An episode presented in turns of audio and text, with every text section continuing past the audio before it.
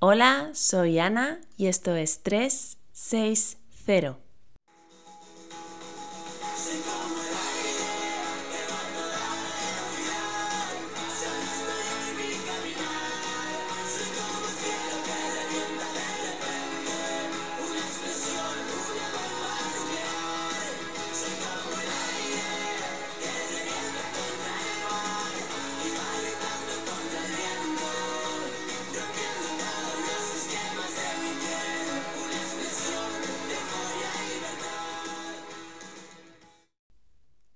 Hablarte de la neuromatriz del dolor, así que prepárate porque nos vamos a meter en un buen berenjenal.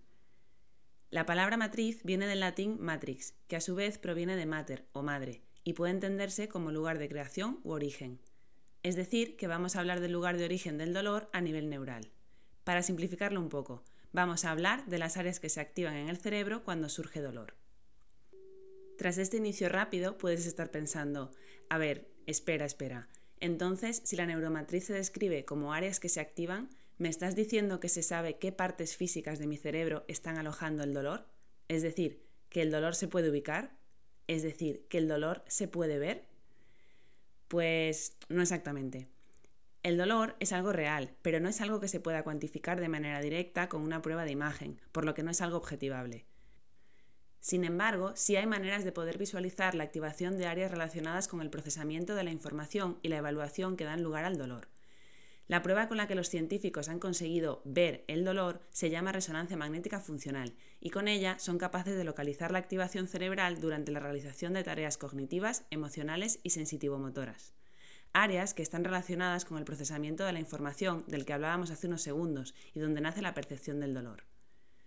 Cuando se introduce individuos dentro de esta máquina sorprendente, recuerda, resonancia magnética funcional, y se les somete a estímulos potencialmente nocivos, es decir, que pueden causar un daño en el tejido, pueden verse iluminadas las áreas del cerebro que se activan a consecuencia de ese estímulo. Gracias a este tipo de pruebas, los investigadores han podido diferenciar las áreas que comúnmente se relacionan con la percepción del dolor. Y digo comúnmente porque cada percepción del dolor es diferente, cada individuo construye su experiencia de dolor con diferentes trocitos, y es por esto por lo que no existen dos iluminaciones cerebrales iguales que reflejen el dolor. Tu dolor puede tener unos trocitos de cosas y el mío de otras. En mi dolor puede haber trocitos de un estímulo que llega desde una zona del cuerpo y que puede dañar o no. Puede haber trocitos de mis experiencias previas con este tipo de dolor. Puede haber trocitos de lo que me ha contado mi amigo que tenía un dolor parecido, o trocitos de lo que el médico me ha dicho con respecto a mi dolor y esos trocitos se mezclan entre sí para dar lugar al dolor, pero no al tuyo, sino al mío, porque tus trocitos no serán los mismos que los míos, y aunque el resultado final de tus trocitos también sea dolor, se ha construido con partes diferentes, y es por esto que las áreas que se iluminan en tu cerebro no tienen que ser las mismas que se iluminan en el mío. Cada uno tiene sus trocitos. Bueno, pues trocitos aparte, lo siguiente que quiero contarte es que la neuromatriz del dolor, recuerda, las áreas que se encienden cuando aparece el dolor, tiene diferentes partes o diferentes niveles que se activan e interactúan entre sí para dar lugar al dolor. Voy a presentarte esas tres partes. En primer lugar está M1 o matriz nociceptiva primaria, que incluye todas las áreas que van a recibir la información de estímulos que llegan de diferentes partes del cuerpo. Ella solo recibe, no percibe. Ella no es capaz de construir dolor. Para eso necesita que alguien interprete sus estímulos, y ese alguien es M2 o matriz perceptiva. En M2 están incluidas todas las áreas que van a prestar atención a lo que pasa en M1 y la información que llega hasta ahí. Estas áreas de M2 van a ser las encargadas de juzgar la información y decidir si esos estímulos que han llegado son relevantes y tienen capacidad para dañar, en cuyo caso se generaría la percepción de dolor. Hacemos un alto para poner énfasis a la importancia de la labor de M2. Ella es la encargada de poner relevancia a aquello que es importante, aquello que sí puede dañarnos para poner nuestra atención en ello. Si M2 no funciona bien, puede que nos encontremos en una situación de indefensión por no haber dado importancia a algo que sí la tenía y puede dañarnos. Esto no es muy común. Sin embargo, M2 también puede errar y dar por relevantes estímulos que no lo son, dar importancia a estímulos que no tienen capacidad para dañarnos, y de esta forma hacer que aparezca dolor sin un porqué como suele ocurrir, por ejemplo, cuando nuestro cerebro tiene puesto el foco en una zona del cuerpo y la mantiene muy vigilada. Es entonces cuando nos encontramos con un error de evaluación, del que ya hemos hablado anteriormente. Otro punto clave en el que debes reparar es que M1 y M2 conjuntamente ya son capaces de generar una percepción de dolor. Sería la recepción de información sobre el estímulo más la evaluación. Pero claro, no todo iba a ser tan fácil. Todo se enmaraña aún más cuando entra en juego M3 o matriz afectiva. Ella es la que da el significado emocional. Ella reevalúa lo que ya ha sido evaluado por M2 en base a tus experiencias y a tus emociones acumuladas, a memorias y significados aprendidos. Ella es capaz de montar un buen lío. En esta M3 o matriz afectiva es donde se producen los cambios más dramáticos en la intensidad del dolor. M2 solo te dice si dolor o no dolor. Puede decirse que es on u off. Pero M3, con toda su información acumulada, es la que da al dolor la cualidad de sufrimiento, o la que lo asocia con el miedo o con la frustración. Por otro lado, M3 también es la encargada guion culpable de la reevaluación. Es la que se encarga de que algo te duela a posteriori. Es la que se encarga de la penalización, de ese dolor que aparece a las horas o al día siguiente y por el que piensas, ostras, pero si mientras estaba entrenando no me molestaba. No te molestaba porque M2 no evaluó el estímulo como nocivo, pero M3 se pone a pensar y dice, anda, mira lo que ha hecho, se ha ido a entrenar tal y como tiene la espalda. Puf, eso quizás es demasiado. M3 saca eso de tu memoria y de tus experiencias previas, por las que quizá un día que entrenaste te dolió la espalda. También saca tus miedos, miedo a volver a estar tan fastidiado como antes, miedo a pasar de nuevo por lo mismo, miedo a tener dolor de espalda otra vez. Tu matriz afectiva tira de meroteca y te recuerda que has hecho algo que no le gusta que hagas y te penaliza con dolor, por si acaso, para que te acuerdes de que es mejor estar quieto porque así seguro que no te pasa nada. Pero te digo una cosa, no podemos echarle la culpa solo a M3, porque esa reevaluación que hace M3 se refleja en ti y en tu forma de actuar. Son todos esos ISIS con los que adornamos demasiadas frases a lo largo del día, como ¿y si tengo una hernia? ¿Y si me hago daño? ¿Y si empeoro? ¿Y si, y si? Tú te cuentas a ti mismo todos esos ISIS mientras M3 se relame por haber sacado las cartas que necesitaba para mantenerte alerta, a la vez que aumenta tu inseguridad y se reducen tus ganas de hacer aquello que te provoca dudas. La razón del ISI. Esta división de la neuromatriz en sus tres partes, M1, M2 y M3, nace de las investigaciones y el trabajo de Luis García Larrea, investigador y actual director de la Agencia Nacional de Investigación Médica en Francia, cuyos estudios se dirigen hacia el procesamiento cortical de sensaciones somáticas, el diagnóstico y predicción del dolor neuropático y la terapia mediante neuroestimulación cortical. Bueno, ahora que ya conoces las partes que conforman la neuromatriz, recuerda M1, recepción de información, M2, evaluación y M3, reevaluación conforme información ya almacenada en el cerebro, estás preparado para jugar. Te propongo lo siguiente. Piensa en la última vez que tuviste dolor. Da igual cómo o de qué tipo, solo el último que hayas tenido. Ahora intenta descomponer ese dolor. Intenta reconocer qué partes de M1, M2 y M3 conforman la experiencia de ese dolor.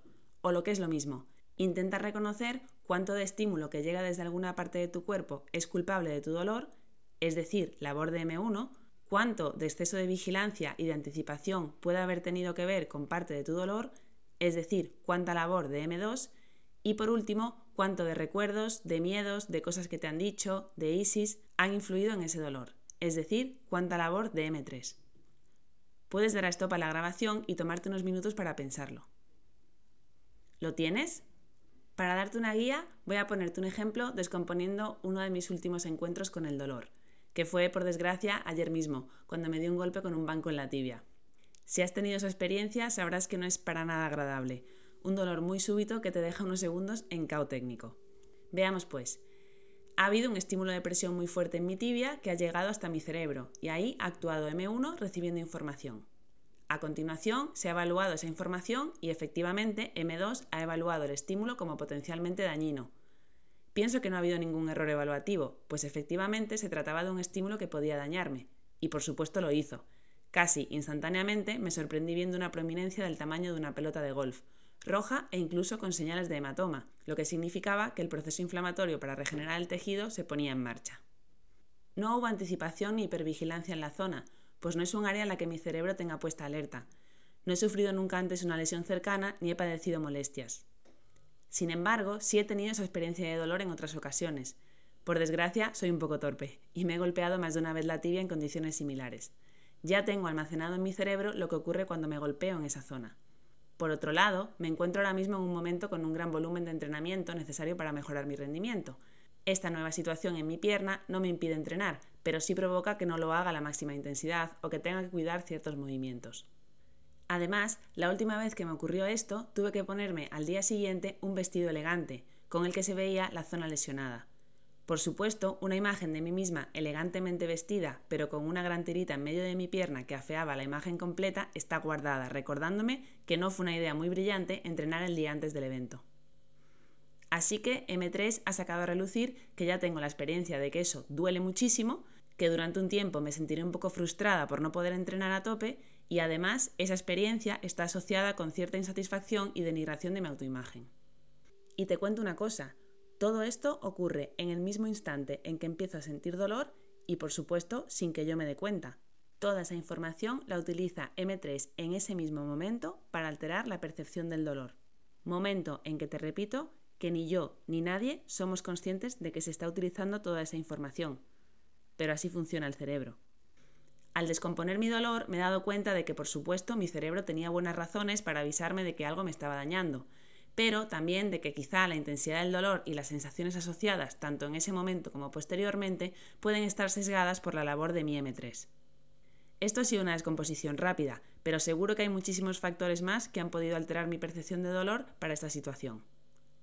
Darse un golpe en la tibia es una experiencia de dolor agudo, pero seguramente no eras consciente de que podías sacar tanta amiga de ello. Así que imagina todo lo que puedes sacar de un dolor que lleva contigo mucho tiempo. Lo que acabamos de realizar es un ejercicio que en primer lugar te ayuda a desmigar tu dolor, a pensar por cuánto de cada parte está formado y cuánto puedes tú influir sobre ello. En segundo lugar, te hace consciente de que cada dolor va a tener partes diferentes de cada matriz. Va a tener diferentes trocitos, y es por esto que no hay dos experiencias de dolor iguales. No hay dos cerebros que se enciendan igual, ni hay dos personas que sientan igual. Ni siquiera hay dos de tus dolores que sean iguales. No sé si la historia de hoy te ha parecido una información interesante o una tortura. Ambas opciones serían válidas, pues como ya te dije al inicio, esto es un buen berenjenal. O si simplemente necesitas volver a escuchar todo esto unas cuantas veces para procesarlo, algo que me parece totalmente lógico. Lo que sí sé es que lo que te he contado hoy es solo un ejemplo más de la enorme complejidad de la experiencia de dolor, de que el dolor no es algo simple, no es dolor y ya está. No se quita con un paracetamol ni es algo que te inventes, es algo que tiene mucha miga y muchos trocitos que podemos influir en cada miga y en cada trocito, y esto influirá en el resultado final. Que si hay tantos trocitos, habrá mil maneras de afrontar, cambiar, mejorar, empeorar o abordar la percepción del dolor. Que de sencillo no tiene nada, y que, por suerte o por desgracia para mí, y para ti, si te estás convirtiendo en un friki como yo, hay todavía tantísimas cosas que aprender y seguir descubriendo que se me hace la mente agua solo de pensarlo. Hoy te dejo aquí, desmigando tu dolor.